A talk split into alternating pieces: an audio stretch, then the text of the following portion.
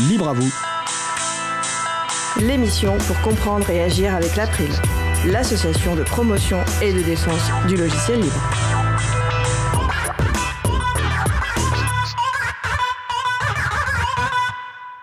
Bonjour à toutes, bonjour à tous. Oui, on peut jouer à des jeux vidéo sous un système d'exploitation libre. C'est le sujet principal de l'émission du jour. Avec également un programme Que libérer d'autres que du logiciel, la chronique d'Antanac, et Jean-Christophe Becquet nous parlera en fin d'émission du musée des sons disparus. Soyez les bienvenus pour cette nouvelle édition de Libre à vous, l'émission qui vous raconte les libertés informatiques. Proposée par l'April, l'association de promotion et de défense du logiciel libre. Je suis Étienne Gonu, chargé de mission Affaires publiques pour l'April. Le site web de l'émission est libreavou.org. Vous pouvez y trouver une page consacrée à l'émission du jour avec tous les liens et références utiles, et également les moyens de nous contacter. N'hésitez pas à nous faire des retours ou à nous poser toutes questions. Nous sommes mardi 11 octobre 2022, nous diffusons en direct, mais vous écoutez peut-être une rediffusion ou un podcast. À la réalisation de l'émission, mon collègue Frédéric Couchet. Salut Fred Salut à vous et puis amusez-vous bien. Merci. Nous vous souhaitons une excellente écoute. Cause commune, la voix des possibles, 93.1 FM et en DAB+, en Ile-de-France. Partout dans le monde sur causecommune.fm et sur l'appli Cause Commune. Pour participer à notre conversation, 09 72 51 55 46 et aussi sur causecommune.fm, bouton de chat, salon libre à vous. Nous allons commencer par la chronique Que libérer d'autres que du logiciel proposée par nos amis d'Antanac. Donc j'ai le plaisir de recevoir Isabelle avec moi en studio. Isabelle, je crois que tu voulais nous faire un- nous parler des actualités euh, d'Antanac aujourd'hui. Alors euh, oui, non, pas des, ac- Ah. pas des actualités d'Antanac justement. En septembre, on avait fait ça. J'avais fait pour la rentrée les actualités euh, d'Antanac même. Et là, je voulais plutôt euh, aborder des sujets qui ne sont pas ceux directement d'Antanac, mais qui concernent Antanac, de fait, peu ou pro, mais qui sont des, des éléments d'actualité plus générale, plus globale. Alors, je ne sais pas, peut-être que vous en avez parlé mardi dernier. Désolé si c'est le cas, parce que j'ai j'ai pas écouté l'émission de la semaine dernière. Il faut pas. Tu seras blâmé. Oui, je suis blâmé, voilà, c'est fait. Mais en tout cas, nous, on se réjouit même si c'est une toute petite victoire, de ce que mardi dernier, le Parlement européen a donné son feu vert pour la mise en place du chargeur unique pour les appareils électriques électroniques portables. On n'en avait pas parlé, donc tu vois, tu, Ah, tu bah voilà, euh, ouf, ça va alors. bon, c'est pas un grand, c'est pas une grosse victoire, c'est pas un truc extraordinaire, mais quand même, euh, qui ne s'est pas un jour trouvé avec une problématique de ah tiens, j'ai un chargeur, qu'est-ce que j'en fais? Ou bien je change de téléphone, d'ordinateur, etc. Et c'est pas le bon chargeur. Et alors là, je parle des individus quand c'est comme ça, mais mettez-vous à la place deux minutes des collectifs qui, comme nous, euh, sont donc des acteurs du reconditionnement. Et donc nous, on manipule toute une série de chargeurs dans tous les sens. Euh, des chargeurs qui nous arrivent parce qu'ils nous sont donnés en vrac dans des sacs, ou des chargeurs dont on a besoin pour les ordinateurs que, portables que nous reconditionnons. Alors oui, une précision. Pour le moment, euh, ce que le Parlement, la Commission a, décidé, a validé, aux grandes dames de Apple, hein, puisqu'on se rappelle, ça a commencé cette affaire-là en 2009. En 2009, ils ont commencé à, réfléchir à cette question, à négocier qu'est-ce qui serait possible, etc., avec les, sociétés productrices de matériel. Et en fait, c'est Apple qui, évidemment, ne voulait pas. Et a fait, euh, a fait traîner, traîner, traîner jusqu'à jusqu'à ce jour, enfin jusqu'à donc mardi dernier. Euh, alors, ça va concerner d'abord, évidemment, pas tout de suite les ordinateurs portables, ça va concerner d'abord les smartphones, euh, les appareils photo numériques, par exemple, les écouteurs sans fil, les consoles de jeux vidéo portables, voilà, les GPS, les enceintes, les claviers, les souris, enfin bref, tout le matériel. Et ça en 2024. Ça veut dire que tout ce qui va sortir dorénavant des, des, des unités, des, des, des fabricants de la production, ça sera à partir de 2024 une obligation qu'il y ait un port USB-C. En 2026, ça sera vrai pour les ordinateurs également. Euh, bon, ça, ça va pas, voilà, ça va pas changer la face du monde tout de suite, mais ça fait partie des choses dont on se réjouit, qui sont censées quand même faciliter un petit peu la vie de, de tout le monde et qui prennent en, considération les consommateurs, consommatrices que nous sommes, même parfois malgré nous, et qui nous permettent donc de, voilà, d'imaginer qu'un un jour, ça sera plus facile que d'avoir des caisses à non plus finir, parce que vous savez, dans les ordinateurs, il y a donc on a des, à la fois la problématique euh, du voltage Parce que sur les portables, ça commence à 18, ça termine à 20 à peu près, grosse maille. On a la problématique à côté de l'ampérage, en plus du voltage, pour faire les watts. Vous vous souvenez Vous avez des souvenirs de ça Du collège, lycée, tout ça Non Quelque peu lointain. Moi, si, allez, volts multiplié par ampère égale watt. Hein voilà, on se rappelle. bon, bref, c'est très compliqué pour nous autres. Et en plus, il y a évidemment la question de cet embout, donc qui est une fois carré, rond, avec un petit point au milieu, pas de petit point au milieu, une petite. Bref, toutes les, toutes les choses sont possibles. Voilà, donc on est content. Et puis on est content de se réjouir de temps en temps par des sujets. Notre deuxième sujet de réjouissance, c'était que donc euh, c'est cette année, ça vous en avez peut-être déjà parlé, euh, les 15 ans de la quadrature du net. Eh ben, on l'aura pas, je sais plus si on l'aura souhaité. Bon, on en profite. Bravo, bravo à la quadrature du net. Et, voilà. Et 15 ans à eux. Oui. Exactement. Exactement.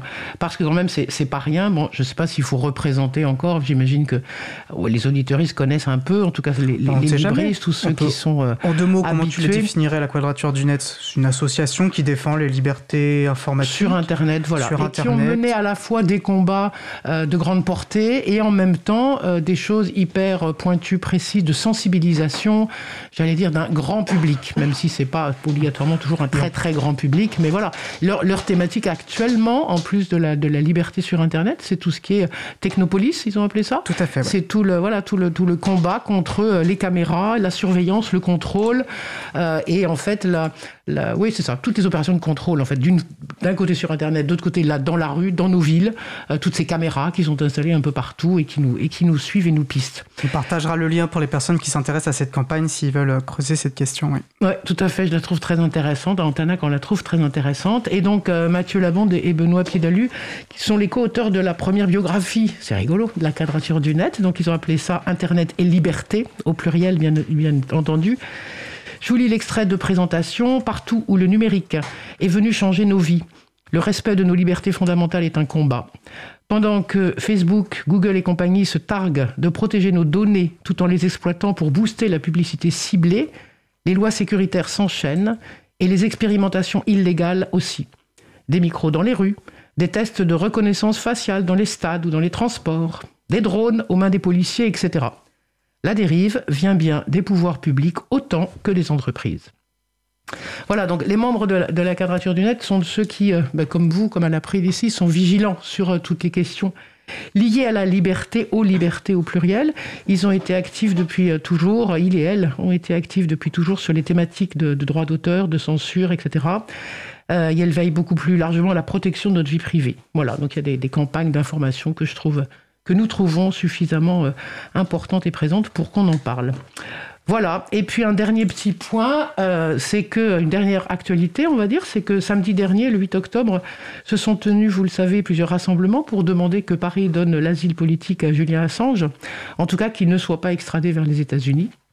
Julien Assange, les auditeurs doivent s'en souvenir aussi. Ça fait dix ans que maintenant l'informaticien et cybermilitant australien, qui était fondateur de l'entreprise de Wikileaks, a été... Euh, euh, il, voilà, il vit sous la menace hein, maintenant depuis, depuis 10 ans et il est menacé de 175 ans de prison s'il retourne aux États-Unis.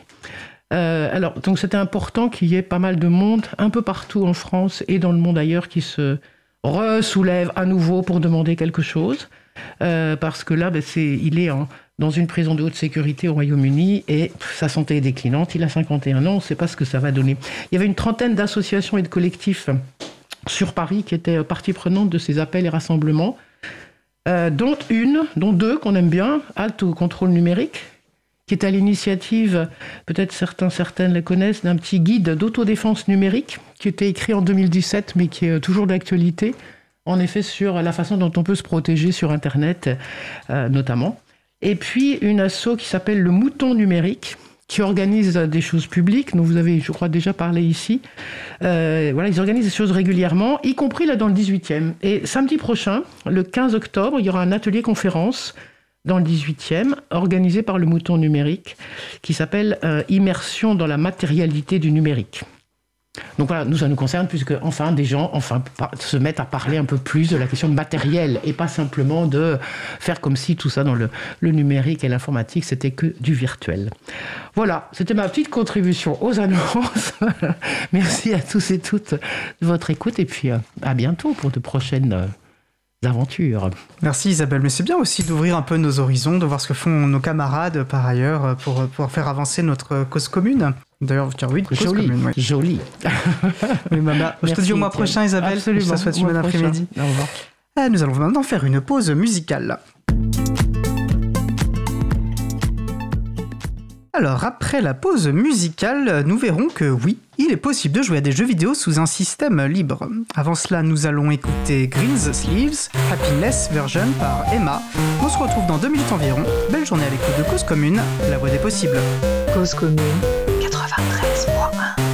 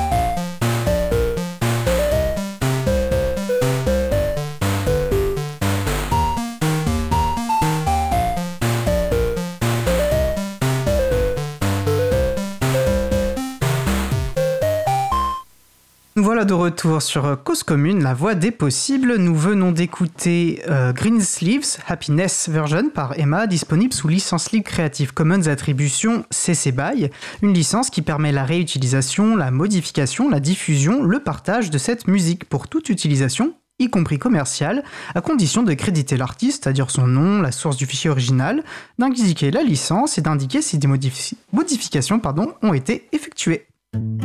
Retrouvez toutes les musiques diffusées au cours des émissions sur causecommune.fm et sur libreavoue.org. Libre à vous, libre à vous, libre à vous. L'émission de l'April sur les libertés informatiques. Chaque mardi de 15h30 à 17h sur Radio Cause Commune, puis en podcast. Nous allons passer à notre sujet suivant.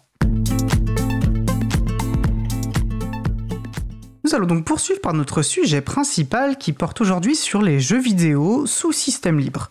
Un sujet à la croisée de nombreux enjeux et bien plus politique qu'il ne pourrait y paraître. Le sujet va être animé par Laurent Costi, vice-président de l'April et chargé de mission éducation et commun numérique au CMEA. Je vous rappelle qu'il est possible de participer à notre conversation au 09 72 51 55 46 ou sur le salon web dédié à l'émission sur le site causecommune.fm, bouton chat. Laurent, je te passe la parole. Merci Étienne. Alors effectivement, nous allons parler aujourd'hui du un peu de jeux vidéo. Je pense qu'on refera d'autres émissions parce que euh, creusant le sujet, je me suis aperçu qu'il y avait une quantité de, points de vue à aborder. Et nous allons plus particulièrement parler de, Play It. Alors, on va essayer d'appréhender euh, ce que c'est Play It et puis euh, quelle place il occupe dans la constellation d'outils dont on entend parler quand on souhaite jouer sous Linux. Voilà. Préalablement, je souhaite aussi excuser Mopi qui aurait dû nous, se joindre à nous aujourd'hui et qui n'a pas pu pour des raisons de santé.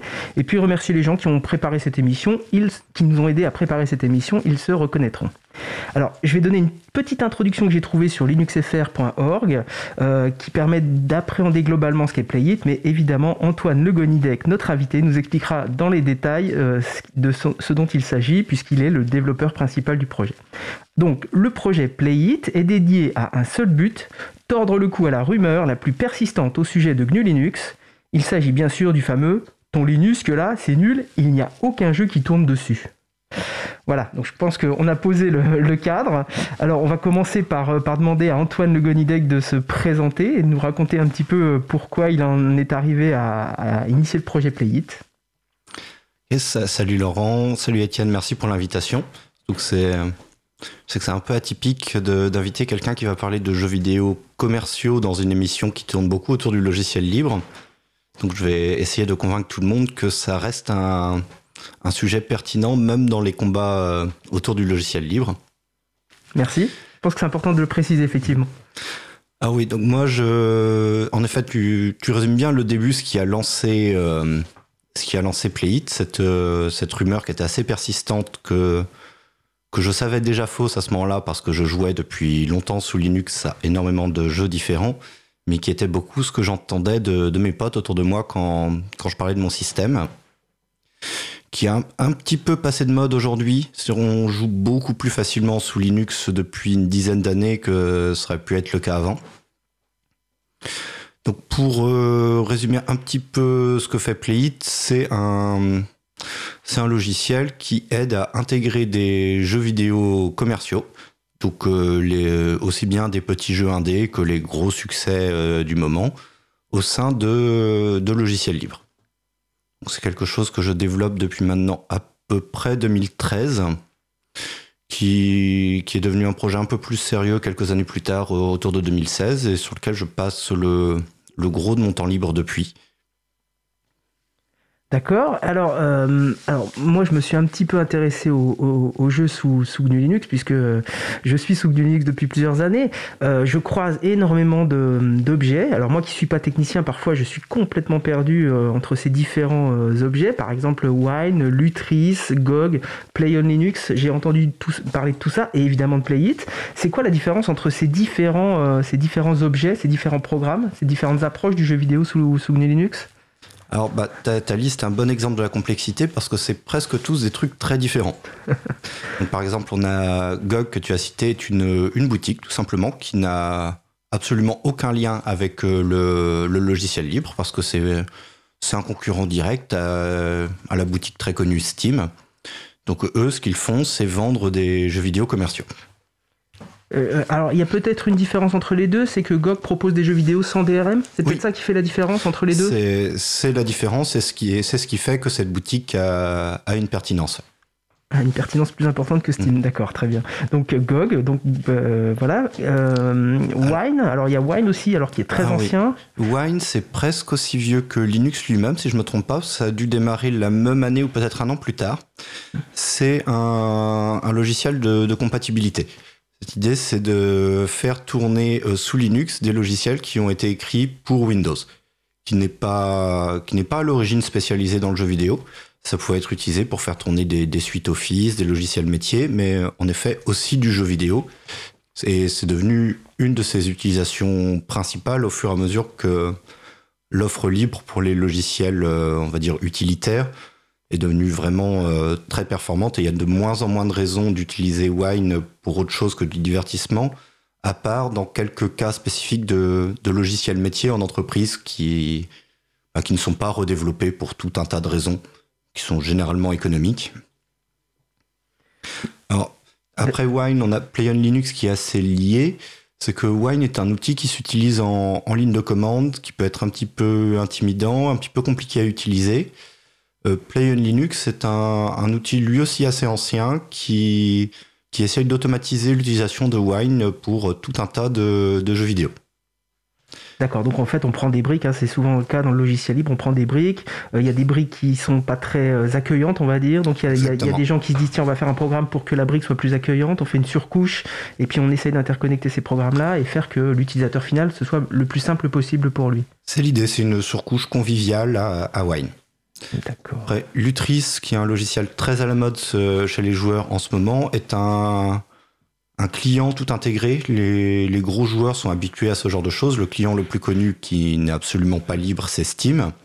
Cette idée, c'est que ça va gérer l'installation des jeux, leur lancement. Pour ceux qui ont beaucoup de jeux installés, ça leur permet de naviguer, d'en choisir un. Ça peut, ça peut intégrer d'autres systèmes, les, les, systèmes de succès, les, les systèmes de chat. Oui, alors du coup, GOG et Linux, finalement, euh, et Lutris, pardon, sont, euh, sont des systèmes assez similaires finalement. Ils sont tous différents. La différence, c'est que Lutris, c'est vraiment uniquement le logiciel, donc ils ne, ils ne vendent rien. Là où GOG est une boutique qui propose son propre client, qui s'appelle Galaxy, qui lui n'est pas open source, donc beaucoup de personnes euh, ne veulent pas l'utiliser. C'est-à-dire que c'est toujours un peu embêtant quand tu, tu, achètes un jeu et on te demande d'installer un logiciel tiers dont on ne peut pas savoir ce qu'il fait vraiment qui a en plus une, une, fâcheuse tendance à se lancer au démarrage du système, euh, à partager qu'on le veuille ou non, machin est en train de jouer à ça en ce moment, à tenir des statistiques, euh, tu as joué tant de temps sur tel jeu, les systèmes de succès jouent aussi beaucoup là-dessus, tiens, tu, tu, as fini le premier chapitre, tu as fini le deuxième chapitre. Et si tu faisais le troisième chapitre mm. ouais, C'est des systèmes très très intrusifs, donc c'est aussi en ça que parfois des, les joueurs euh, libristes en tout cas sont, n'ont pas envie d'utiliser ce type, ce type d'outils. Très bien. Est-ce que, est que j'ai oublié des, briques euh, par rapport à tout ce que j'ai cité ou euh? Euh, non, il y a d'autres exemples, mais tu as bien, bien listé les, différents, les différents rôles, je pense. donc, Playit se glisse au milieu de tout ça comme, comme encore une autre réponse, c'est-à-dire c'est aussi quelque chose qui tourne au-dessus de, de Wine et qui vise à faciliter l'utilisation, mais c'est pour les personnes qui ne veulent pas un, client tout intégré qui, propose vraiment une, expérience complète, un peu façon console de jeu. Euh, l'approche qu'on a, a eue avec Playit, c'est de se dire finalement nos distributions Linux, euh, elles nous fournissent déjà une manière très agréable d'installer et de lancer les logiciels via les, systèmes de paquets, qui sont l'inspiration derrière les, les stores euh, qu'on a maintenant dans le, chez, les OS propriétaires, type euh, Apple Store, je crois que Windows va avoir le sien, Microsoft Store ou un truc dans ce genre-là. Donc on s'est dit qu'on n'allait pas réinventer un nouveau système et juste essayer de proposer une, une petite couche d'automatisation et d'intégration pour que les, jeux commerciaux qu'on a achetés s'installent de la même manière que les jeux libres euh, qu'on a à disposition dans les dépôts des distributions. Alors si on devait faire euh, une comparaison entre euh, le, le programme qu'on installe sous, sous Windows, pour les gens qui, qui nous mhm. écoutent et qui découvrent un peu tout ça, donc euh, sous Windows de mémoire, ça fait longtemps que j'ai pas utilisé, mais il y a un point exe, on lance un point exe et ça installe le jeu sur le système d'exploitation. On va d'abord essayer de le trouver généralement sur un, sur un site web. On ne sait pas toujours lequel est le bon d'ailleurs, parce qu'à moins de connaître le nom de l'éditeur du logiciel, on a tendance à fouiller un peu et voir qu'il y a 15 sites de téléchargement qui, qui le proposent on ne sait pas lequel est le bon, on ne sait pas lequel va rajouter une barre de pub. Très bien. Et si on doit faire le parallèle, quand tu disais on prépare les paquets finalement sous, sous, sous le GNU Linux euh, avec Playit, ça veut dire que finalement Playit euh, fait l'équivalent d'un point exe quelque part. Enfin, si on devait faire vraiment un parallèle grossier, c'est-à-dire qu'on fait un, programme qui va être facilement lançable par, euh, par GNU Linux. C'est ça l'idée? C'est l'idée. On va partir du, du point exe qui existe déjà pour Windows et on va le transformer en euh, l'équivalent pour la distribution Linux de l'utilisateur. Donc on gère euh, différents formats euh, selon, selon ce qui tourne sur ce, ce qui est utilisé. Oui, parce que pour, pour les auditeurs et auditrices qui connaissent pas, effectivement, chaque distribution Linux a son système de paquets, ce qui complexifie effectivement l'utilisation parfois d'un système. Quand on essaie de, basculer d'un système à l'autre, ça reste compliqué pour le, le néophyte. C'est ça. Voilà. Donc Playit permet de finalement transformer un point exe en différents paquets possibles en fonction de la distribution GNU Linux qu'on utilise. Et qui ensuite vont s'installer via ce qui est déjà fourni dans la distribution, comme on aurait installé un autre logiciel qui lui est directement fourni. Bah, écoute, c'est encore plus clair que dans la préparation de l'émission, c'est parfait. c'est plus clair pour moi. Donc, euh, bon, alors déjà, je pense que ça éclaire, ça éclaire pas, mal, pas mal de choses hein, sur, euh, sur la place de Playit dans tout l'écosystème qu'on a, qu'on a pointé là. Euh... Je, me permets sur une question, du coup, alors que je vais relayer du chat, et, et, mais hum, tu, parles, tu as régulièrement parlé des jeux commerciaux que tu opposais aux jeux libres. Euh, qu'est-ce que tu appelles un jeu commercial? Parce que classiquement, les logiciels, on va plutôt opposer les logiciels libres à ce qu'on appelle les logiciels privateurs qui nous privent de nos libertés. Quelle distinction tu fais justement entre du coup les jeux commerciaux libres? Parce qu'on pourrait vendre, on pourrait commercialiser des jeux libres, c'est pas antithétique. Euh, voilà, qu'est-ce que tu qualifies pour C'est quoi ah. pour toi un jeu commercial? C'est vrai que euh, par commerce, quand j'utilise le terme commercial ici, c'est très proche de, de privateur. Euh, J'ai tendance à utiliser ce terme-là pour englober tout ce qui n'est pas redistribuable. C'est ce qu'on pourrait. Et donc c'est vrai que commercial est peut-être un petit peu bancal parce que ça va inclure des différents jeux gratuits, mais qu'on ne peut pas intégrer au dépôt des distributions pour différentes raisons, qui ne sont pas forcément d'ailleurs des, raisons de licence. Il peut y avoir d'autres trucs qui, qui bloquent. Donc euh, oui, si, pour les personnes qui sont plus à l'aise avec privateur, euh, c'est à peu près synonyme dans, ce que je dis. C'est que j'ai beaucoup l'habitude de m'adresser à un public qui est parfois peu libriste, pour qui privateur ou, non libre sont des termes un peu, un peu obscurs. Euh, commercial, dans, dans ce cas-là, veut souvent dire qu'en fait, c'est un jeu qu'on a acheté sur une boutique en ligne. Ça me paraît clair, merci. Euh, alors du coup, tu as peut-être commencé à répondre à la question, mais est-ce qu'il y, y a eu un déclencheur pour, pour le développement de cet outil-là? Est-ce qu'il y a un jeu en particulier que- qui t'a dit, euh, tiens, je vais me lancer dans un, programme euh, le déclencheur n'était pas du tout lié à un jeu vidéo en particulier. C'est que, donc, autour de, de 2013, c'était un moment où je, je m'intéressais plus trop à mes études, j'avais pas mal de temps libre devant moi, et je me suis dit, j'ai envie d'apprendre à, programmer, à écrire du code. euh, Et j'ai commencé à regarder un petit peu des, des guides en ligne, et à chaque fois, ils proposaient des exercices que je trouvais très ennuyeux. Euh, programmer des trucs dont, dont je voyais pas l'utilité. Et je me suis dit, je vais, m'inspirer de ça, mais je vais faire quelque chose qui, qui me parle un petit peu plus, qui va m'occuper une semaine ou deux, puis comme ça, j'aurai appris quelques bases de, de programmation.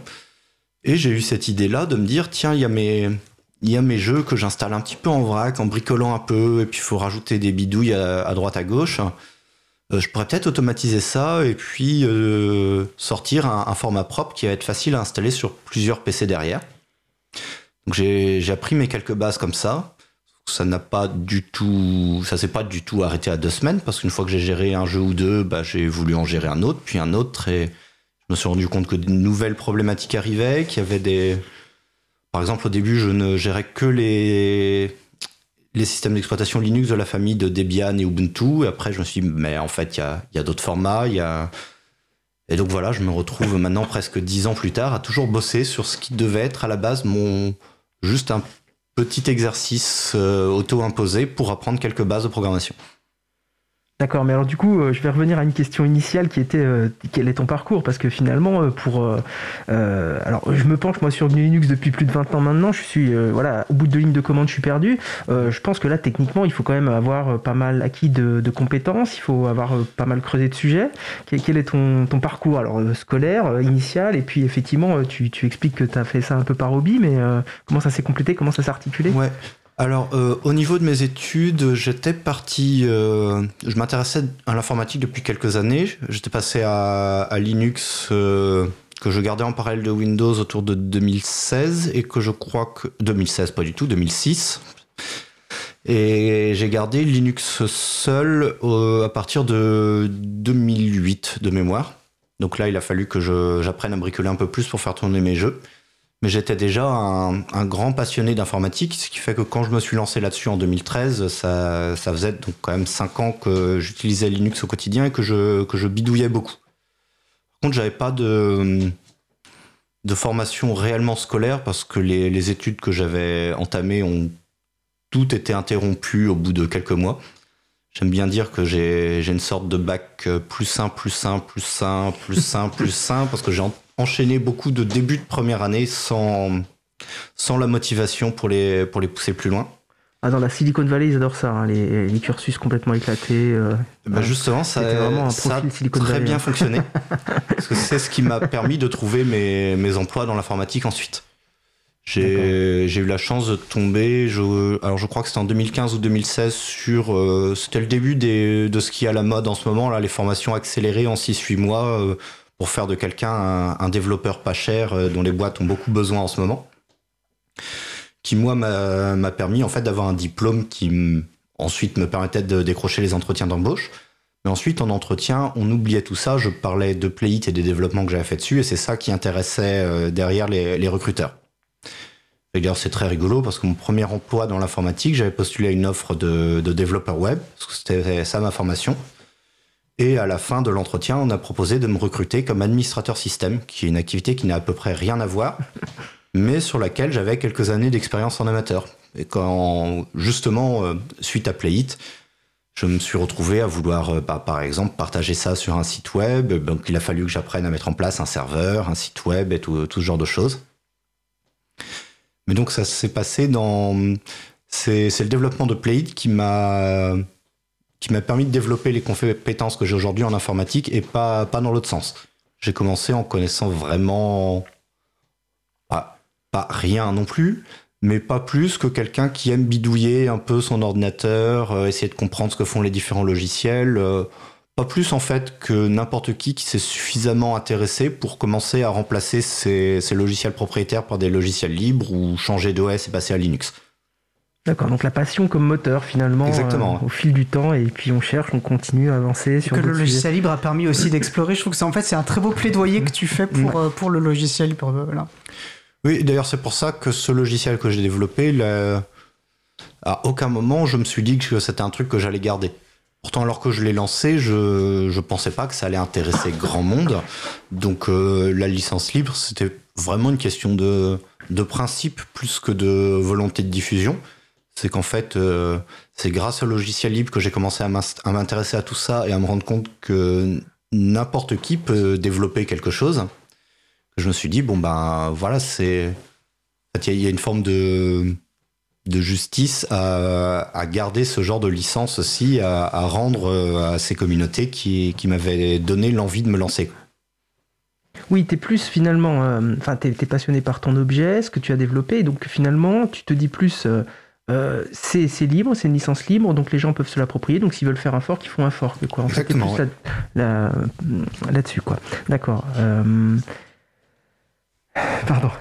Excuse-moi Laurent, j'ai non. perturbé Laurent en déplaçant son micro parce que je le trouvais un peu éloigné, donc j'ai un peu de- interrompu. euh. Non, mais en plus, il est- voilà. Euh, donc oui, c'est ça. Alors après, euh, c'est vrai qu'il n'y a pas une. Alors parle-nous peut-être un peu de, du, du coup, la communauté est relativement réduite autour de Playit. Comment ça se fait? C'est des gens qui viennent, euh, qui, qui, qui consolident un, petit coup de temps en temps, qui, qui envoient des, des patchs, je sais même pas comment on dit. des- Alors la, la communauté de développeurs euh, est généralement réduite dans le sens où il y a rarement plus de deux ou trois personnes à la fois à, bosser régulièrement dessus, mais qui ont changé pas mal au, fil du temps. Donc je pense que sur la durée de vie du logiciel, on a dû avoir peut-être 20-25 contributeurs, ce qui, dans le domaine du logiciel libre, est déjà beaucoup. On connaît un peu les, mastodontes comme euh, Firefox et VLC et on se dit pour faire des trucs pareils, il faut énormément de monde. Alors, c'est vrai dans le cas de Firefox, déjà beaucoup moins dans le cas de VLC. Et en fait, la, grande partie des logiciels libres, c'est des toutes petites équipes, parfois des personnes toutes seules. Oui, souvent on imagine des grosses communautés et on est très surpris de voir, euh, de voir euh, qu'il y a très très peu de personnes derrière. Et souvent, c'est vrai que c'est des personnes seules hein, qui sont sollicitées, qui sont sursollicitées. Et euh, non, mais c'est intéressant parce que ça permet d'appréhender un peu comment, euh, comment peuvent fonctionner des, des communautés autour du, euh, de- des, des logiciels libres. Après de nous faire remarquer que ce n'est pas vrai pour VLC par exemple. Parce que la communauté est importante, c'est ça que tu veux dire? Je, alors je, je... Il y a une Fred, va, Fred Bon. va parler pour lui-même. De toute façon, voilà. Oui, en fait, pour VLC, c'est relativement inexact parce que la communauté est en fait pas très grande et je renvoie l'émission 42 de Libre à vous, donc sur libreavou.org slash 42. Oui, la communauté n'est pas très grande, c'est Ce qui permet d'être efficace pareil. Enfin, Oui, mais c'est ce qu'on disait, alors on s'est peut-être pas compris. C'est pas très grave, on va continuer Non, et on remettra le lien. Firefox. Ah oui, comparé à Firefox, mais Firefox, oui, c'est ce que disait, euh, c'est ce que disait Antoine. Firefox, la communauté est un peu plus importante et puis surtout il y a des moyens euh, d'une fondation privée, enfin il y a des moyens privés derrière, beaucoup de salariés euh, et voilà, il peut y avoir des, développements de logiciels libres avec des salariés, hein, ce qui a été le cas aussi de, toute la suite LibreOffice. et puis, mais, mais, souvent, on constate quand même des, petits, des logiciels avec des toutes petites communautés, quoi. Voilà. Euh, bah merci déjà pour cet éclairage, ce parcours-là. moi, je le trouve euh, très très intéressant. Euh, moi, je veux bien que tu, j'aimerais bien que tu me donnes un- ton point de vue de, de l'histoire des jeux vidéo sous Linux. Enfin, ton, ton point de vue de l'histoire. C'est une petite Oui. histoire, mais euh, Alors, ça va forcément être très subjectif parce que c'est pas un sujet que, que j'ai creusé très profondément. Mais, ouais, alors, Jusqu'ici, je, racontais une histoire qui était en plus ou moins trois étapes, mais il y en a une quatrième qui s'est lancée il y a peu de temps, donc ça, étend, ça étoffe un petit peu tout ça. Euh, J'ai l'impression que pendant, longtemps, jusqu'au début des années 2000, il y avait une toute petite poignée de, jeux non libres qui avaient une version Linux proposée, mais euh, la plupart des jeux qu'on avait sous Linux, des, des jeux libres. Tu peux en citer quelques-uns de tête? En 2000, qu'est-ce qu'il y avait comme jeu euh, libre sous Linux? Euh, Battle for Westnote, c'était déjà, euh, c'était déjà je fonctionnel Je sais pas s'il existait déjà. Warzone 2100 était probablement déjà libéré.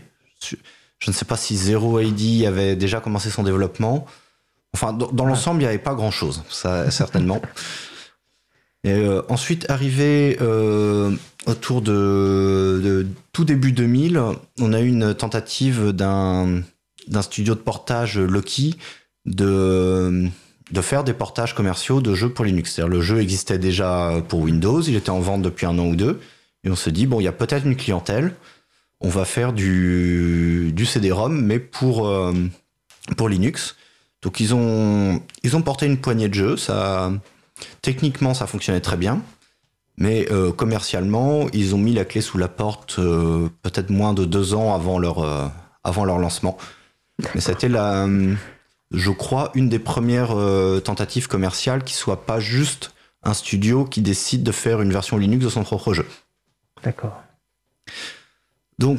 Et ils avaient porté quoi Tu sais quel jeu ils avaient porté sous Linux? Alors, euh, on devait avoir un Civilization, Alpha Centauri. Je crois qu'il y avait eu un travail de commencer sur Deus Ex, mais qui n'a pas été. Qui pas n'a pas abouti.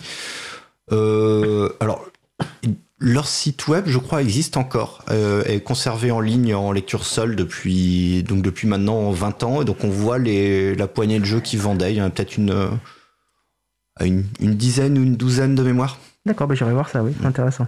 D'accord et euh, alors ensuite, bon bah le, au niveau des jeux libres, on en avait de plus en plus, mais sur le plan commercial, ça n'a pas beaucoup bougé jusqu'à à peu près 10 ans plus tard quand euh, on est arrivé bien dans la période du jeu dématérialisé et que Valve a lancé une euh, version Linux de son client Steam.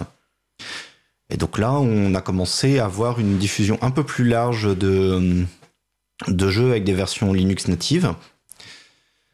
Euh, en partie aussi grâce au, au, nouveau moteur de jeu qui était, qui était disponible et permettait un peu plus facilement de faire des versions pour Linux, y compris pour des développeurs indépendants. Et à nouveau, dix ans de plus, on arrive euh, sur notre période actuelle, où encore une fois, c'est Valve qui, lance un nouveau mouvement, c'est qu'ils voulaient faire une console de jeu portable, euh, donc qui est sortie il y a peu de temps, là, le, Steam Deck, et se sont dit, la seule manière de, de concurrencer ceux qui ont un gros catalogue euh, comme Nintendo et, et leur Switch, c'est de promettre aux gens qu'ils vont pouvoir faire tourner leurs jeux PC dessus. Et les jeux PC restent quand même beaucoup des jeux Windows. Donc là, l'effort a été fait sur améliorer euh, Wine pour faire tourner un maximum de jeux. Et aujourd'hui, on est arrivé dans cette situation qui, semble un peu hallucinante à qui s'intéresse aux jeux vidéo sous Linux depuis longtemps. C'est que les, jeux Windows qui ne tournent pas sous Linux sont devenus des, exceptions. Une grande majorité des, jeux pour Windows tournent euh, vraiment très bien sous Linux. D'accord, effectivement. Alors, euh, alors je refais un lien vers, euh, vers GOG, hein, effectivement, euh, qui est donc une plateforme euh, qu'on peut, qu'on peut critiquer, mais effectivement, on voit, enfin, on a la capacité de chercher dans le dans la liste des jeux ceux qui tournent nativement sous Linux et ceux qui tournent oui. sous, sous, Windows. Donc, et on s'aperçoit que le catalogue effectivement n'est pas n'est pas n'est pas nul, quoi. Hein. Loin de là, il y a pas mal de, de propositions. Il y a encore des jeux. Alors les plus récents, souvent, ne tournent pas directement sous Linux. Mais euh, c'est vrai que ça s'est beaucoup étoffé et on voit bien qu'il y a nativement des, des, portages possibles sous GNU Linux. D'accord, merci. Moi, je, veux, je, veux, bien peut-être, pour bien comprendre, euh, parce qu'ils avaient un besoin technique, donc Valve, pour leur plateforme Steam et développer ce, ce, ce, leur console à distance, euh, ils ont, pour répondre à un besoin qu'ils avaient, c'est ça qui a permis euh, de développer finalement les jeux, euh, que les jeux tournent, puissent tourner sur, sous GNU Linux. C'est l'idée, ouais. Alors, c'est intéressant finalement comment des besoins matériels peuvent impacter aussi. Euh... Alors, ils sont, comme ils sont très forts en marketing, l'histoire qui circule plus euh, parmi les, les joueurs, c'est que c'est parce qu'ils aiment beaucoup Linux et qu'ils voulaient aider Linux qu'ils ont fait tout ça. Ça, ça se saurait. Mais si on fouille un peu plus dans l'histoire de, de la boîte, on voit que Gabe Newell, qui l'a fondé, est un ancien de chez Microsoft qui les a quittés en assez mauvais termes. Et donc il y a d'assez bonnes raisons de penser que leur euh, accent mis beaucoup sur Linux depuis euh, donc maintenant euh, une dizaine d'années est aussi une manière de, de faire passer un, un message, c'est-à-dire si un jour vous essayez de mettre en place des restrictions, par, exemple avec le, le Microsoft Store ou autre chose de ce genre-là, on peut, on peut se passer de vous. Euh, eux ne s'attendent pas à ce que tout le monde passe sous, sous Linux, que ce soit sur le court ou sur le long terme, mais ils veulent se prévoir une, euh, une porte de sortie au cas où, où Windows devienne un peu comme macOS, quelque chose de très fermé et très contrôlé au niveau de la distribution logicielle.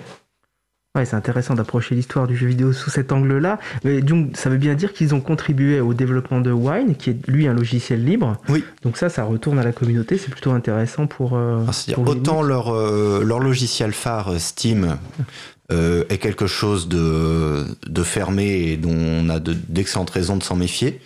Mais en effet, comme ils se sont basés sur des logiciels libres déjà établis, c'est-à-dire Wine existait depuis plusieurs dizaines d'années quand ils ont commencé à travailler dessus, euh, beaucoup de leurs contributions ont été reversées. Ils ont travaillé aussi sur les, sur les pilotes graphiques. euh, enfin, ils ont beaucoup de, du travail qu'ils ont fait bénéficie à tous les libristes.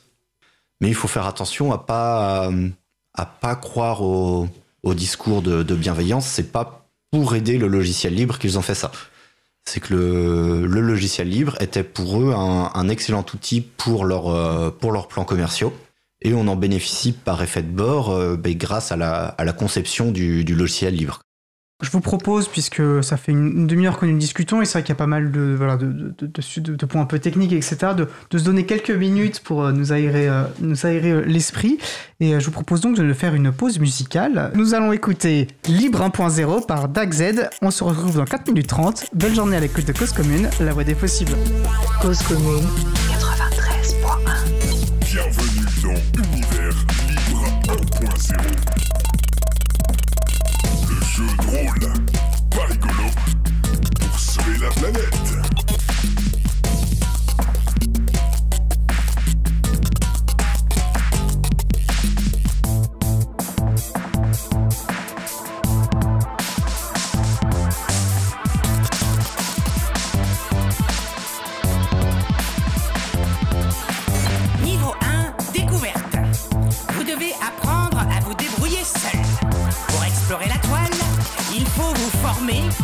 maîtriser l'art du Linux. Pourquoi? Vous le saurez plus tard. Après cela, vous aurez accès au savoir.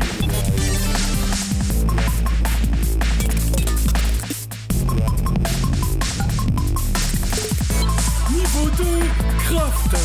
Vous avez accès à Internet. Vous pouvez donc maintenant apprendre à faire du pain. Devez en faire pour toute la semaine. Répétez ensuite cette action pour les activités de votre choix. Niveau 3, groupe. Vous avez acquis suffisamment de savoir-faire pour l'échanger avec d'autres personnes. Il est temps de créer un groupe. Pensez à choisir des personnages dont les activités sont complémentaires aux vôtres.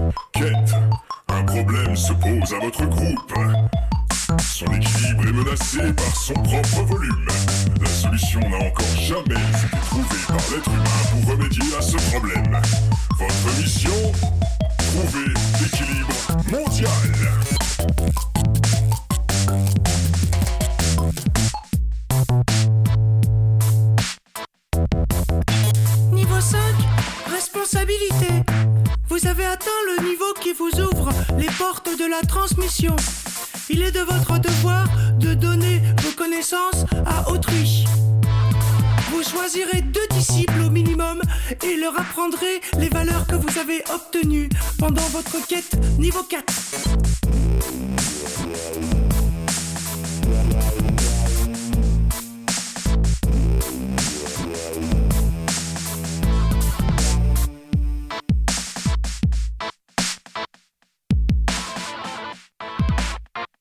Niveau 6, classe HL. Vous devez à présent vous engager et servir une cause. L'accès au donjon final. Les autres sont semés d'embûches et, et vous ramèneront au niveau 4. Hein? Oh, faut que je réécoute tout, merde. Prenez votre temps. Niveau 4, quête. Un problème se pose à votre groupe. Son équilibre est menacé par son propre volume. La solution n'a encore jamais été trouvée par l'être humain pour remédier à ce problème. Votre mission Trouver l'équilibre mondial. Niveau 7, sagesse. Vous avez compris que l'avenir de l'humanité résidait dans l'entraide, le partage et la simplicité. Il vous est donc possible de créer de nouveaux mondes équitables, où chaque molécule ait sa place, où chaque être humain le respecte, et dans quelques siècles peut-être. Et dans quelques siècles peut-être. Slash configure monde merveilleux. Make sudo make install. Processing. Attention, l'abus de Tango Studio peut nuire à votre santé de couple. Ceci est un message en faveur de la protection des systèmes d'exploitation libres mais efficaces. Nous venons d'écouter Libre 1.0 par DAC-Z, disponible sous licence art libre. Retrouvez toutes les musiques diffusées au cours des émissions sur causecommune.fm et sur libreavoue.org. Libre à vous, libre à vous, libre à vous. L'émission de l'April sur les libertés informatiques. Chaque mardi de 15h30 à 17h sur Radio Cause Commune, puis en podcast. Alors nous allons reprendre notre discussion et je vous rappelle qu'il est possible de participer à notre conversation au 09 72 51 55 46 ou sur le salon web dédié à l'émission sur le site causecommune.fm, bouton de chat. Et donc je vais redonner la parole à Laurent Costi qui anime ce sujet avec Antoine Legonidect, développeur de Play.it. Alors Play.it est un logiciel libre qui automatise la construction de paquets natifs pour plusieurs familles de distribution GNU Linux à partir d'installateurs sans DRM pour une collection de jeux commerciaux. C'est la définition que j'ai retrouvée sur LinuxFR. Donc euh, évidemment, il faut écouter un peu l'émission pour comprendre tous les termes euh, que, que je viens de redonner, mais euh, l'idée finalement, c'est de simplifier le lancement d'un jeu sous Linux, ce qui a longtemps été reproché à ce système d'exploitation et ce qui est- n'est plus vraiment le cas à notre époque. Et Playit contribue justement à faciliter, à faciliter ça. Et avant la pause, on évoquait les plateformes qui vendent des jeux privateurs et commerciaux et en particulier Steam, et j'ai retrouvé une, une citation d'Adam Smith qui s'applique très bien à ce que disait Antoine tout à l'heure. Ce n'est pas de la bienveillance du boucher, du brasseur ou du boulanger que nous attendons notre dîner, mais plutôt du soin qu'il apporte à la recherche de leur propre intérêt. Nous ne nous en remettons pas à leur humanité, mais à leur égoïsme. Voilà, c'était Adam, Smith qui disait ça. Donc oui, euh, Steam, euh, Valve euh, prétendent adorer le libre, mais c'est d'abord évidemment des enjeux de, concurrence, des enjeux commerciaux vis-à-vis des plateformes dominantes qu'ils qu'ils se battent. Quoi. Donc euh, voilà, faut pas, faut pas tout mélanger, pas tout confondre. Même s'ils contribuent de fait à Wine, comme on l'é- on l'évoquait juste avant, euh, juste avant la pause. Alors, euh, une des, des choses qu'on a évoquées, c'est la question des DRM en première partie. Je pense que ça peut être intéressant d'expliciter euh, ce que sont les DRM et puis les problèmes que ça pose vis-à-vis de Playit, vis-à-vis des jeux vidéo en particulier, vis-à-vis de GNU Linux. Euh, En effet, c'est une question assez centrale parce que c'est euh, la particularité principale de Playit. C'est le seul, euh, c'est le seul logiciel que je connaisse parmi tous ceux qui visent à faciliter l'utilisation de jeux vidéo sous Linux, qui s'est fixé cette contrainte dès le début de ne gérer que des jeux qui n'incluent pas de DRM. Donc pour comprendre ce que ça veut dire, faut voir un peu ce que c'est un, DRM. C'est plus ancien que le, que le jeu vidéo d'ailleurs c'est grosso modo tout, tout système de, de contrôle ou d'authentification qui vise à, à contrôler ou limiter la manière dont on utilise quelque chose. Donc généralement, on utilise ça dans, dans l'informatique. Ça peut être par exemple une limitation qui va empêcher de copier un fichier musical sur plus de trois appareils différents. C'est le système qui, quand on utilise Windows, nous, nous empêche de l'installer euh, facilement sur plusieurs machines et de les utiliser en même temps. En gros, c'est tous ces systèmes de, de restrictions. Donc, dans le, dans le cas du jeu vidéo, euh, le plus connu a réussi à faire oublier qu'il est à la base un système de DRM et est devenu, c'est déguisé, même ensuite en, client de, gestion de bibliothèque de jeux, c'est Steam. C'est-à-dire euh, pour euh, ne serait-ce qu'installer un jeu qu'on a acheté sur leur boutique, on est obligé d'installer ce logiciel tiers qui est la seule manière officielle de, de télécharger un jeu et de l'installer et qui ensuite reste obligatoire euh, pour une bonne partie de leur jeu, ne serait-ce que pour le lancer. Donc il faut passer par la plateforme qui s'appelle Steam pour pouvoir lancer euh, les jeux qu'on a achetés dessus. On ne peut pas les lancer en dehors de cet euh, environnement. Alors, dans la pratique, si on est un peu bricoleur, euh, une, partie de leurs jeux peuvent être lancés sans. Mais en... Il faut être bricoleur, c'est pas, c'est pas voilà. C'est l'idée. Et une autre partie, par contre, va refuser de se lancer si le logiciel Steam n'est pas installé et en train de tourner. Donc oui, voilà, pour, pour, installer, pour installer un jeu, on est obligé d'installer deux programmes sur son ordinateur. Donc là aussi, ça, encourage euh, des, disques durs toujours plus importants, puisqu'on est obligé d'installer plus de programmes. Enfin, c'est, voilà, on est, on est dans des logiques euh, toujours de, de, surenchère, et puis évidemment de, traçage derrière, puisque dedans, il y a de la centralisation de données. On sait, euh, enfin, tous les, tous les jeux sont centralisés sur la plateforme. On sait le temps que vous passez cumulé sur tous les jeux. Enfin, c'est assez terrifiant quelque part. Hein. Steam, c'est euh, tout le temps que vous avez passé à jouer à tous les jeux que vous avez achetés chez lui, quoi. Enfin. Oui, puis on donc euh, Steam n'est pas le seul, mais c'est de loin le, plus gros. Il est dans une situation de quasi monopole, même si quelques gros acteurs euh, proposent aussi des, clients similaires. là, on remarque que depuis peu de temps, ils commencent tous à faire quelques petites tentatives pour demander les numéros de portable, par exemple. Alors, parfois, ils reviennent un peu en arrière, puis ils réessayent un peu plus tard donc on se rend compte qu'ils se préparent à utiliser les mêmes méthodes que les, géants du capitalisme de surveillance, les, les, GAFAM et, et, toute leur bande. Donc ils ont réussi à faire adopter leurs euh, différents logiciels avec la carotte du jeu vidéo. Ce qui a d'ailleurs été très difficile. Quand Steam s'est lancé, euh, les gens ont tout de suite compris que c'était uniquement quelque chose pour contrôler euh, la, manière dont vérifier en permanence qu'ils avaient bien acheté leur jeu. C'était lancé pour euh, Half-Life 2 de mémoire il y a très longtemps. Et les, joueurs n'ont pas été dupes, puis ils ont hurlé quand ils ont vu ça, euh, ils ont, ils ont demandé à ce que ça s'arrête tout de suite. Et le coup d'éclat de Valve, ça a été de, de maquiller ce logiciel pour le rendre sympathique, rajouter des, fonctionnalités de chat, de la, un système de découverte de, jeux vidéo, ils ont intégré leur boutique dedans. Ce qui fait qu'aujourd'hui, ça paraît normal pour beaucoup de joueurs d'utiliser un client de ce genre, que ce soit Steam ou un autre, pour installer leur jeu. Et ça leur paraît presque étrange qu'on puisse encore faire sans. Oui, c'est toujours dans la démarche des GAFAM, hein, de, tenter des choses, de faire des marches arrière, mais de préparer les esprits pour 2-3 années plus tard. Ça, ça a été démontré euh, par plusieurs chercheurs. Hein, dans, la Silicon Valley, c'est vraiment le principe. Hein, euh, on teste des trucs, on y va bourrin, hop, tous les gens hurlent, on fait marche arrière, mais par contre, on a mis une, couche qui va permettre de faciliter les choses euh, quelques années plus tard. Donc voilà, c'est des méthodes. Évidemment, récupérer le numéro de portable des gens, eh ben, ça permet de collecter toujours plus de métadonnées, hein, euh, puisque les gens vont laisser leur géolocalisation, on va savoir où ils sont, on va savoir ce qu'ils font, etc. Et donc toujours plus de données, et donc toujours plus de capacité à revendre de la donnée publicitaire pour cibler de la publicité, etc. Quoi. Donc euh, voilà, on continue à s'enfoncer dans un espèce de, mécanisme où la publicité d'ailleurs est devenue quelque chose de complètement euh, fantasmé, hein, puisqu'on a, on a beaucoup de mal à savoir ce qu'il ce qui, en est exactement. On, est, enfin, certains prétendent même qu'on est à, la veille de l'explosion d'une bulle de la publicité. Hein. Ça, ça devrait pas tarder à se produire, selon certains.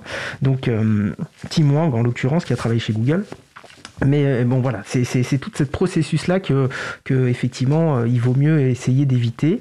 Alors, juste pour préciser, euh, en, anglais, DRM, ça veut dire Digital Right Management. Et puis, ce qu'on traduit par menottes numérique en français, c'est pas le, la traduction littérale, mais disons que ça permet de bien cerner ce que ça veut dire. On est fixé, on est attaché à un appareil et on peut pas, on peut pas déplacer ce que l'on a acheté sur un autre appareil. Voilà. C'est ça, la, traduction généralement officielle euh, neutre serait gestion, des droits numériques, mais il faut comprendre ici gestion dans le sens de, restriction. On n'est pas là pour euh, s'assurer que les droits des personnes sont respectés, on est là pour s'assurer qu'on contrôle en permanence ce qu'elles ont le droit de faire gestion du point de vue de l'éditeur et non pas gestion du point de vue de l'utilisateur, bien sûr. Ok, bah, je pense que c'était bien de faire cette parenthèse-là. On parle régulièrement de DRM, hein. ça a été un des combats de l'April euh, dans les années passées, mais euh, c'est toujours quelque chose qui, peut, qui peut ressurgir. voilà, au-delà, ça concerne les jeux vidéo, ça va concerner euh, les livres numériques, ça va concerner les, les, DVD, ça va concerner beaucoup de, choses différentes, effectivement, comme tu me le disais. Oui. Oui, alors on pourrait même presque faire une parenthèse, hein, mais moi j'ai essayé de réutiliser des DVD sur des lecteurs DVD récemment, c'est ça ne, fonctionne plus. Hein. Je ne sais pas pour. voilà, c'est très, très certainement lié à, CDRM, mais euh, sur deux lecteurs différents, un même DVD n'a pas été n'a pas été lu quoi. Hein. on, avait ça il y a très longtemps avec les lecteurs DVD. Pour ceux qui s'en souviennent, c'est le système de zonage. Hum. Un, un lecteur DVD ne pouvait lire des DVD qu'achetés dans une certaine zone géographique. Mais dans la pratique, euh, les lecteurs DVD vendus permettaient de changer la zone deux ou trois fois. Donc signe que c'était un, quelque chose de complètement arbitraire qu'on aurait pu faire sauter. Mais il y avait un compteur qui disait au bout d'un moment, ah, tu l'as déjà changé trois fois, tu ne changeras plus. Tu ne continueras à utiliser que des DVD achetés dans ta zone géographique. Je suis désolé de cette digression, mais du coup, je, préfère vous dire, gardez votre temps pour revenir au sujet principal. Et si les gens veulent creuser la question des DRM un peu plus loin, on avait consacré une émission à ce sujet, l'émission numéro 4, libravou.org slash 4 pour, pour pouvoir l'écouter. Merci Étienne. Alors, euh, bah, on va, peut-être euh, se poser la question du modèle financier pour, euh, pour Playit, même si tu as déjà évoqué le fait que, que tu étais salarié par ailleurs, mais je veux bien que tu nous expliques un petit peu, parce que c'est vrai qu'il est toujours important de rappeler que le logiciel libre, c'est quelque... enfin, c'est important de payer les développeurs quand les développeurs ont fait ce choix d'être payés. Alors évidemment, il peut y avoir du développement, du développement bénévole, mais en tout cas, voilà, il faut que ce soit des choix et que les choix puissent être assumés dans un sens ou dans l'autre. Oui, alors c'est vrai que comme tu le dis, dans mon cas, j'ai un travail salarié à côté parce que j'ai pris relativement tôt la décision de ne pas, de ne pas chercher à, monétiser euh, Playit. J'ai tenté un petit moment de passer par du don, mais ça restait des sommes très faibles. Donc, euh, comme j'avais de toute façon besoin de continuer à gagner un salaire à côté, j'ai préféré dire aux gens à, arrêter arrêter juste en fait de me donner de l'argent. C'est-à-dire payez-moi un SMIC ou pas du tout. C'est-à-dire euh, en dessous, c'est c'est pas intéressant. Vaut mieux que vous gardiez votre argent euh, pour euh, pour autre chose. Et moi, c'est-à-dire tant pis. C'est-à-dire je vais continuer à aller travailler dans des trucs qui me plaisent plus ou moins. En contrepartie, j'ai pas eu de pression particulière autour de la manière dont je développe Playit, de mon rythme de développement. Je peux faire des pauses, je peux bosser sur les bouts qui m'intéressent et laisser complètement de côté les bouts qui m'intéressent pas. Ça me permet vraiment de rester complètement libre dessus, de garder une approche un petit peu hobby du truc. Donc dans mon cas, j'ai pas cherché à, à, me faire de l'argent par ce biais-là. D'accord, alors tu dis systématiquement jeu, mais euh, Mopi aurait dû nous rejoindre. Euh, quelle, quelle, articulation tu, tu, tu, as avec, dans le travail avec elle sur Playit Elle est aussi bénévole? Elle est, euh, Oui, alors personne personne n'est rémunéré, personne ne cherche à se faire rémunérer euh, via Playit. Je suis le seul qui, qui bosse dessus quasiment au quotidien.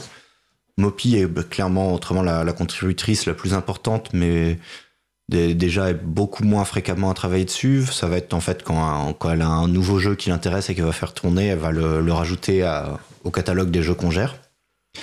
Et les, les, autres développeurs sont des, des, développeurs plus occasionnels, donc qui je pense ne se sont jamais dit qu'ils qu'ils allaient chercher à, faire de l'argent avec des, contributions qui en fait sont quelques contributions dans un mois. D'accord. Donc, et il n'y a pas de perspective de, de, de, d'argent à collecter dans le futur. Enfin, c'est, le modèle que vous avez envie de garder pour l'instant. Non, je pense que ça va, ça va continuer à être ce modèle-là, au moins pour moi. C'est-à-dire, si d'autres contributeurs euh, décident de relancer des appels aux dons, par exemple, ça ne me pose absolument aucun souci. D'ailleurs, la, la licence permettrait même à n'importe qui qui n'a jamais travaillé dessus de, de le reprendre et de commencer à le vendre sans, sans m'en verser un centime. Même si sur le plan éthique, ça serait, ce serait odieux, c'est c'est quelque chose de, de tout à fait permis. Permis par le logiciel libre, effectivement. D'accord. Du coup, alors je vais reprendre une ou deux minutes de, de- de ce temps précieux, mais je- en fait, il y a une question que je pense qui serait intéressante et, et pas besoin d'en dire beaucoup. Mais alors, tu parles de hobby, donc c'est un plaisir. On parle de jeux vidéo. Alors, du coup, quel- c'est quoi les jeux vidéo qui te plaisent? Alors, euh, moi, je suis un, un grand fan de, de stratégie, surtout. Le, le jeu que j'aime le plus doit être euh, Alpha Centauri, qui est sorti en 98 ou 99, qui a eu justement un portage sous Linux par euh, Loki en 2000-2001. Alors, peu de gens connaissent Alpha Centauri, beaucoup plus connaissent la série Civilisation. Effectivement, pour, Et pour gens qui ne connaissent pas, c'est un jeu extrêmement connu. oui, oui, tout à fait. Euh, Alpha Centauri est un spin-off de cette série-là. C'est-à-dire qu'en la condition de victoire scientifique, je crois, de Civilisation 2 est de réussir à, construire une fusée pour partir coloniser une planète dans le système d'Alpha du Centaure. Et Alpha Centauri reprend juste derrière ça et propose euh, un twist science-fiction autour de cette thématique-là, de commencer avec euh, juste une petite ville et de d'essayer de conquérir petit à petit la planète. La grosse différence de jeu avec les civilisations, c'est que civilisation, on joue justement les différentes civilisations, euh, les Français, les Allemands, les, les Indiens, les, les Mayas, euh, à peu près tout ce qu'ils ont trouvé. Et euh, chacune a un petit, un petit côté particulier lié à l'histoire de la civilisation dont ça s'inspire. Pour Alpha Centauri, ils ont fait un choix radicalement différent qui, qui, je pense, a joué dans beaucoup de trucs pour moi. C'est qu'ils n'ont fait que sept factions qui sont regroupées par euh, idéologie politique. Et donc, comme euh, c'est sur la fin des années 90, il y a par exemple une faction écologique, mais qui qu'aujourd'hui on qualifierait d'éco-terroriste, c'est-à-dire euh, n'hésitent pas à être violents si c'est pour protéger l'écosystème. On doit avoir une faction communiste autoritaire à la façon de l'URSS ou de la Chine. On a une faction religieuse extrémiste. Et contrairement à ce qui est souvent fait dans ce cas-là, ce- c'est pas du tout pris à la parodie. Euh, on considère que tous ces axes politiques qui sont, qui sont présentés sont des choses qui méritent d'être pris, prises au sérieux. Et donc c'est vrai que c'est un jeu qui m'a fasciné par rapport à ça. En plus, j'ai dû le, le découvrir dans, dans les années où j'ai commencé à m'intéresser à ces questions-là. Donc ça a forcément été un des jeux que j'ai pris le plus de plaisir à, à prendre en charge avec Playit. Ça donne, ça donne envie de le découvrir en tout cas.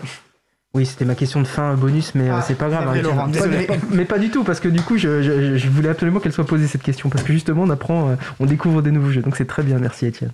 Euh, alors, tu m'as glissé une, une question que j'ai pas comprise dans la préparation de l'émission. Je vais te la poser, et parce qu'elle elle semblait vachement intéressante, mais euh, je, je la trouvais très intéressante, mais j'attends ta réponse, quoi. Du coup, tu m'écrivais les tendances politiques dans le jeu vidéo. Euh, euh, C'était un, un point sur, euh, sur cette- ce sujet-là. Donc pourquoi les studios semblent de gauche, mais les communautés de joueurs de droite? Alors, est-ce que tu peux expliciter ta propre question et, Oui. et nous éclairer sur ce que tu voulais Alors, nous dire? La, la question est volontairement un peu provocatrice parce que ça serait comme dire euh, tous les profs de philo sont de gauche, tous les profs d'économie sont de droite. On sait que c'est que c'est pas le cas, mais ça désigne quand même des, des tendances qu'on peut assez facilement observer. Alors, la plus facile à observer, c'est celle chez les joueurs, sur pas les joueurs qu'on a autour de nous. Mais si on s'intéresse aux communautés en ligne de joueurs, sur des forums ou, sur des réseaux sociaux, on peut se rendre compte que les, idées progressistes ont vraiment du mal à rentrer, qu'on reste sur un milieu assez ma- masculiniste, assez refermé, qui pour moi s'explique assez simplement, c'est que ces personnes qu'on croise en ligne sont beaucoup plus souvent adeptes de jeux vidéo multijoueurs qui sont très souvent compétitifs. Et en fait, cette, euh, cette vision de la compétition les a entre autres poussés à se fermer à l'arrivée de nouveaux joueurs qui viendraient euh, gâcher leur expérience de jeu. Notamment Par une nouvelle exemple. joueuse pour être. Pour... Et euh, oui, alors ça, ça pour eux, c'est le pire.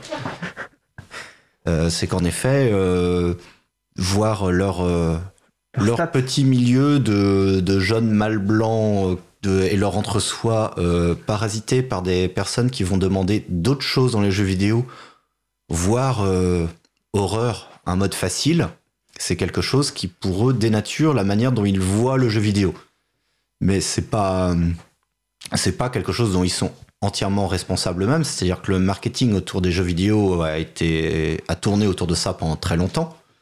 C'est moins le cas aujourd'hui. On commence à comprendre que les joueurs maintenant c'est vraiment tout le monde.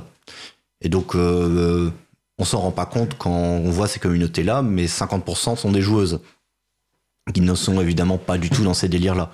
La plupart euh, des personnes qui jouent à des jeux vidéo sont ce que eux appellent de manière méprisante des casus, casual, donc euh, joueurs occasionnels, qui ne sont pas là en recherche euh, de, de, de compétition, de, de prouver quelque chose. ouais. En fait, on est sorti de cette culture un peu de, de l'arcade et de son et de son high score où il fallait à tout prix être dans les meilleurs pour pouvoir rentrer son nom qui allait rester affiché sur la borne.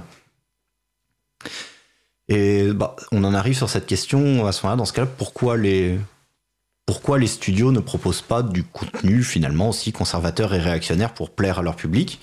Alors, dans la pratique, les gros studios le font, encore beaucoup. Euh, on voit énormément, par exemple, de, jeux de tir de type simulation militaire où on va jouer les, défenseurs de la liberté blanc euh, face à. Alors pendant longtemps c'était les nazis, après ça a été les Russes, maintenant c'est toute personne qui a l'air un peu typé arabe et ça pose apparemment aucun souci au studio de, de continuer ce genre de choses.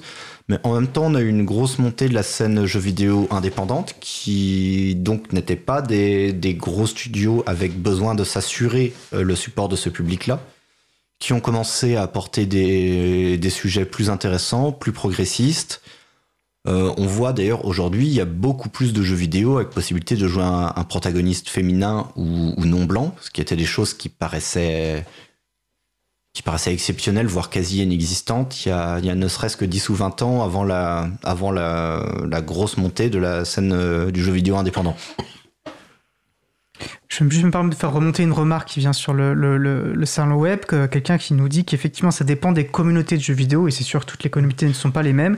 Et lui dit niveau de la communauté du speedrun, alors speedrun c'est finir un jeu aussi Ouais. vite que possible, euh, lui constate, euh, lui ou elle constate moins ce problème. Donc. En effet, je connais assez peu le speedrun, mais le dernier événement sur le sur lequel j'étais allé était très mixte au niveau des, des intervenants. C'était quelque chose qui ne, qui ne semblait pas présent en tout cas. Alors que c'est un truc très compétitif par définition. Pourtant, et oui. Voilà, donc, euh, Et, et moi, je me posais la question des jeux coopératifs parce que finalement, alors dans les jeux de société hors jeux vidéo, euh, c'est quelque chose qui se développe beaucoup quand même. Moi, je trouve. Enfin, en tout cas, euh, moi, je constate ça. Et euh, alors, je l'ai pas forcément vu dans le jeu vidéo. Je sais pas si tu as, une capacité à nous Alors, éclairer là-dessus? Bah, ça existe un petit peu. Celui qui est très connu, c'est Minecraft, Mhm. où il y avait beaucoup cette idée de se retrouver entre potes pour construire des trucs ensemble.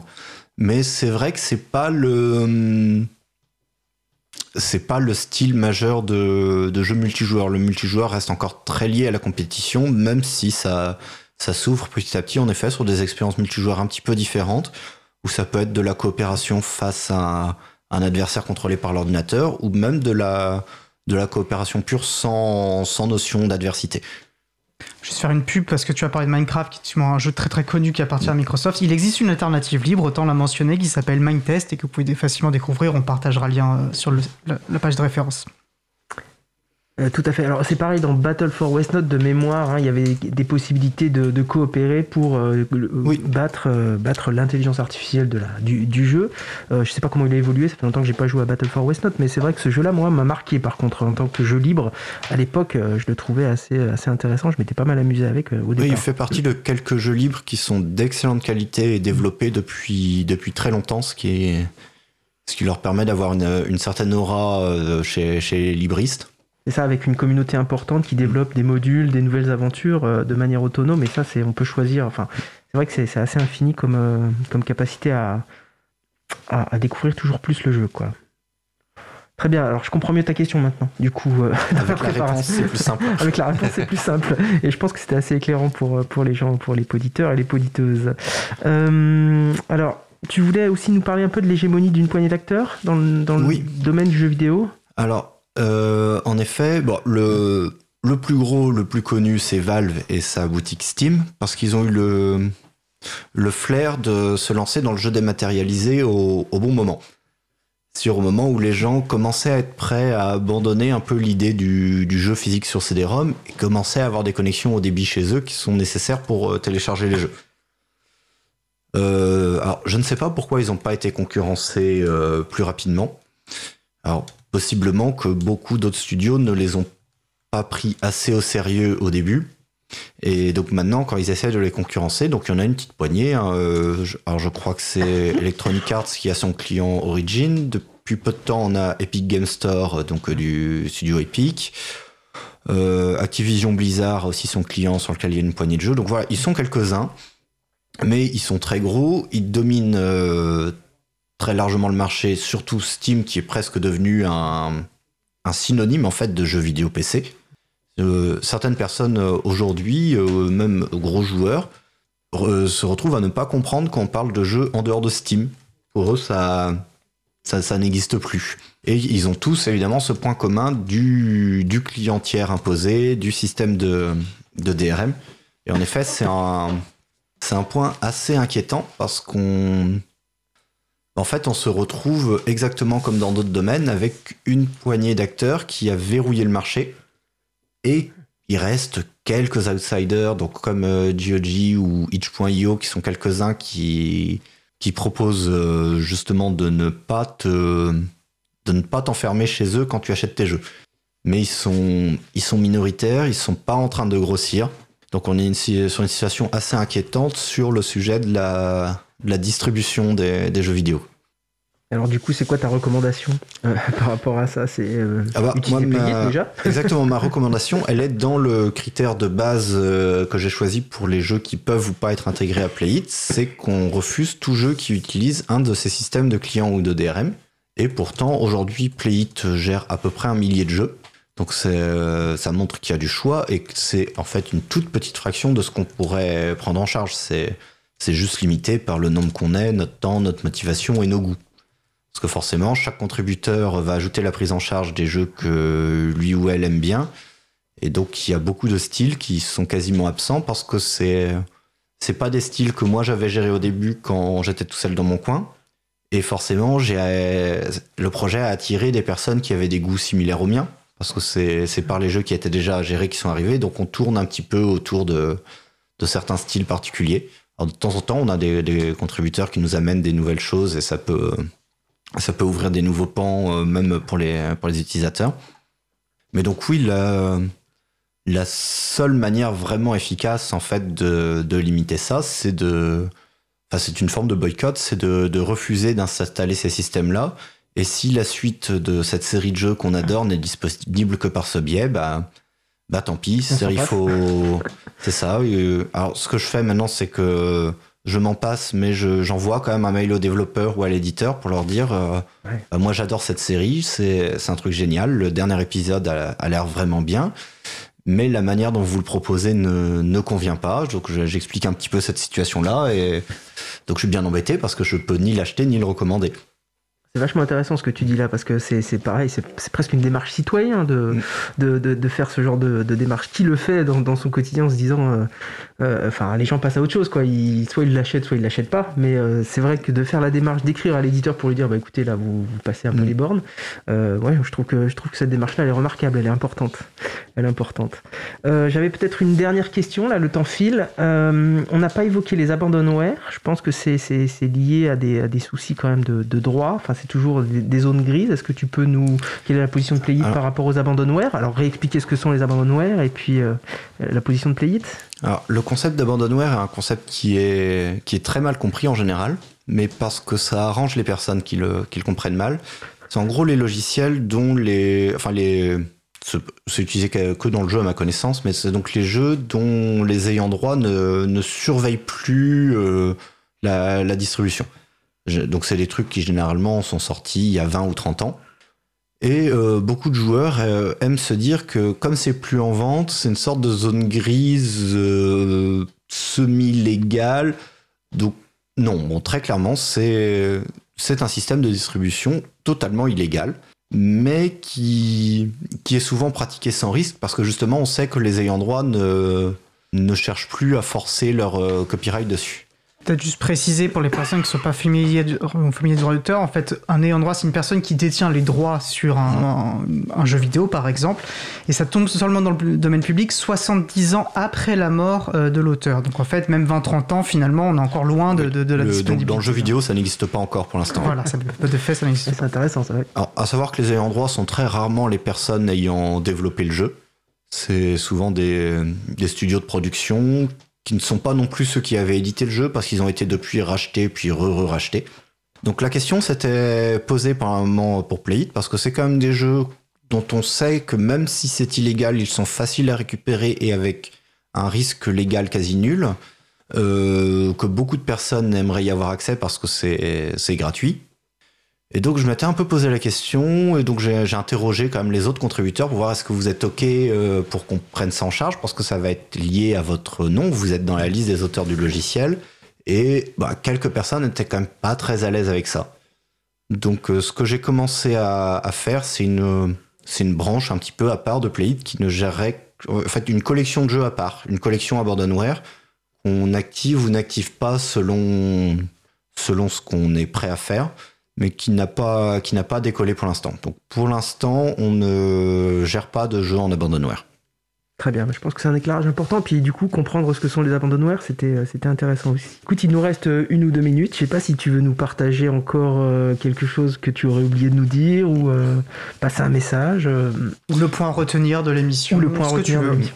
Euh, ok, bah il y a un il y a un sujet que je trouve assez important, c'est cette idée qu'on on se considère comme libriste et militant libriste alors qu'on ne prend en charge que des jeux non libres. Alors l'idée c'est qu'on veut pas marcher sur les pieds des mainteneurs des distributions. Un jeu libre devrait être intégré au dépôt des distributions Linux directement et pas passer par notre système. Donc c'est-à-dire quelqu'un qui développe un jeu libre et viendrait nous demander si on peut le gérer avec Playit, euh, ma réponse ça va être non. Par contre, on est en contact avec des gens qui travaillent dans les distributions et on on peut t'aider à rentrer là-dedans. Parce qu'en fait, on est dans une euh, le jeu vidéo une situation un petit peu particulière où c'est pas comme un logiciel utilitaire où on peut abandonner euh, Microsoft Office pour passer à LibreOffice qui fournit quelque chose de proche. Là, on est sur des œuvres culturelles qui ne se remplacent pas simplement. Donc on peut pas, peut pas demander aux joueurs arrêtez le jeu propriétaire, ne jouez qu'à des jeux libres. En tout cas pour l'instant, parce que l'offre n'est pas encore suffisante, il y a, trop peu de jeux. Même si certains sont vraiment excellents dans leur domaine, on, tournerait un petit peu vite en rond. D'où cette idée d'avoir quand même une, euh, prise en charge du, jeu propriétaire, même chez, même chez des livristes. Eh ben, merci beaucoup Antoine. On va en rester là pour le sujet long de cette émission et je vais repasser la parole euh, à Étienne. Bah, merci Laurent, merci Antoine. J'ai trouvé moi en tout cas cet échange passionnant et euh, peut-être au plaisir de rediscuter de ce sujet dans une prochaine émission. En attendant, nous allons faire une pause musicale. Nous allons écouter The Epic Hero par Keys of Moon. On se retrouve juste après pour la chronique de Jean-Christophe Becquet, bel journal écoute de Cause Commune, la voix des possibles. Cause commune 93.1.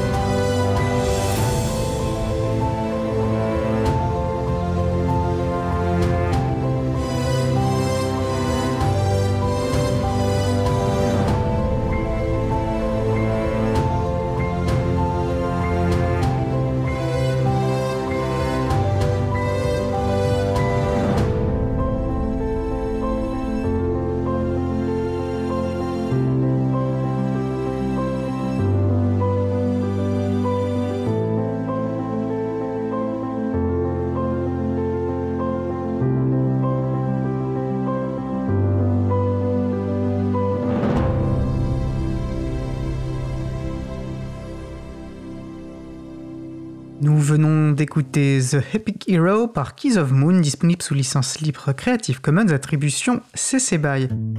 Retrouvez toutes les musiques diffusées au cours des émissions sur causecommune.fm et sur libreavoue.org. Libre à vous, libre à vous, libre à vous. L'émission de l'April sur les libertés informatiques. Chaque mardi de 15h30 à 17h sur Radio Cause Commune, puis en podcast. Et avant de passer à notre dernier sujet, je vais relayer quelques retours qu'on a sur notre salon web. Des bravo Antoine, bravo Antoine une deuxième fois, Dave on t'aime. Alors je ne sais pas à qui c'est adressé. En tout cas, visiblement, notre l'échange sujet principal a, a- beaucoup plu. Donc je vous propose de passer à notre dernier sujet. Alors, comme je vous disais, nous allons poursuivre avec la, la chronique Pépite libre de Jean-Christophe Becquet qui devrait nous parler aujourd'hui, je crois, d'un musée un peu particulier, le musée des sons perdus. Jean-Christophe, es-tu avec nous? Oui, bonjour à toutes, bonjour à tous. Euh, Alors, bah, quel est donc ce, ce drôle de musée? Celles et ceux qui ont découvert Internet au siècle dernier se souviennent forcément du grésillement du modem 56K. C'est le premier son de la collection du musée des sons disparus. Suivent le bruit de la carte papier que l'on dépliait avant l'usage généralisé du GPS. Le son d'un téléphone à cadran, puis d'un moulin à café à manivelle. Les sons sont triés par ordre chronologique inversé. On termine à la préhistoire, avec le bruit de l'allumage d'un feu par percussion d'un silex sur une marcassite. Le musée des sons disparus est une des pages du site lasonothèque.org de Joseph Sardin. Cette page est destinée à rassembler et à rendre accessible à tous ce patrimoine sonore et collectif, explique l'auteur. Joël Sardin est preneur de son et bruiteur. Les fichiers qu'il partage sur son site sont mis à disposition gratuitement et librement pour tous vos projets, qu'ils soient commerciaux ou non, et dans le monde entier. La page consacrée aux droits d'auteur précise dans des termes compréhensibles par tous l'étendue des permissions accordées sur ces enregistrements. L'auteur a fait le choix d'écrire sa propre licence, qui me semble correspondre avec la notion d'œuvre libre. Il précise que ces conditions s'apparentent à la licence Creative Commons 0, la licence WTFPL ou le domaine public. La licence WTFPL, Do What the Fuck You Want to Public License, ou licence publique, foutez-en ce que vous voulez en français, est une licence libre très permissive. Rappelons au passage que le domaine public volontaire n'existe pas en droit français. C'est-à-dire qu'il n'est pas possible de renoncer à son droit d'auteur en versant une œuvre de manière anticipée dans le domaine public. La sonothèque.org héberge, en plus du musée des sons disparus, une large sélection d'enregistrements classés selon le système UCS, Universal Category System, pour la classification des effets sonores. Vous pourrez entendre, pour ne citer que quelques exemples, des sons humains, battements de cœur, bruit de foule ou rire d'enfants, d'animaux ou de créatures imaginaires, des phénomènes météorologiques comme un orage, du vent ou de la glace qui craque, des ambiances sonores comme la cour de récréation d'une école maternelle, un petit ruisseau ou une bouteille que l'on débouche. Peut-être que l'équipe de la radio trouvera sur lasonothèque.org quelques pépites pour agrémenter les émissions. Des développeurs de logiciels libres, par exemple pour des jeux, ou des enseignants pourraient également mobiliser cette ressource. Car c'est là toute la puissance de la licence libre. Elle permet la réutilisation des sons et leur adaptation, quel que soit le contexte. Je voudrais, pour terminer, adresser une requête à Joseph Sardin. En effet, il propose une émission présentant à chaque épisode une astuce pour la réalisation d'un bruitage. Sa chaîne s'appelle Le Labo du Bruiteur. Mais je n'y ai pas trouvé de mention de licence libre. Alors Joseph, accepteriez-vous de libérer ces vidéos? L'appel est lancé, on pourra suivre cette affaire. Ce ne serait pas la première pépite libre que tu, que tu serais à l'origine en, incitant les personnes à libérer euh, leur contenu. Euh, merci beaucoup pour cette nouvelle pépite, Jean-Christophe. Moi, je me suis beaucoup amusé à parcourir ce, musée dématérialisé. Euh, puis je te dis au mois prochain pour une nouvelle pépite. Absolument. Rendez-vous le mois prochain. Merci, bonne fin d'émission. Merci Jean-Christophe. Et nous approchons de la fin de, l'émission. nous allons terminer par quelques annonces.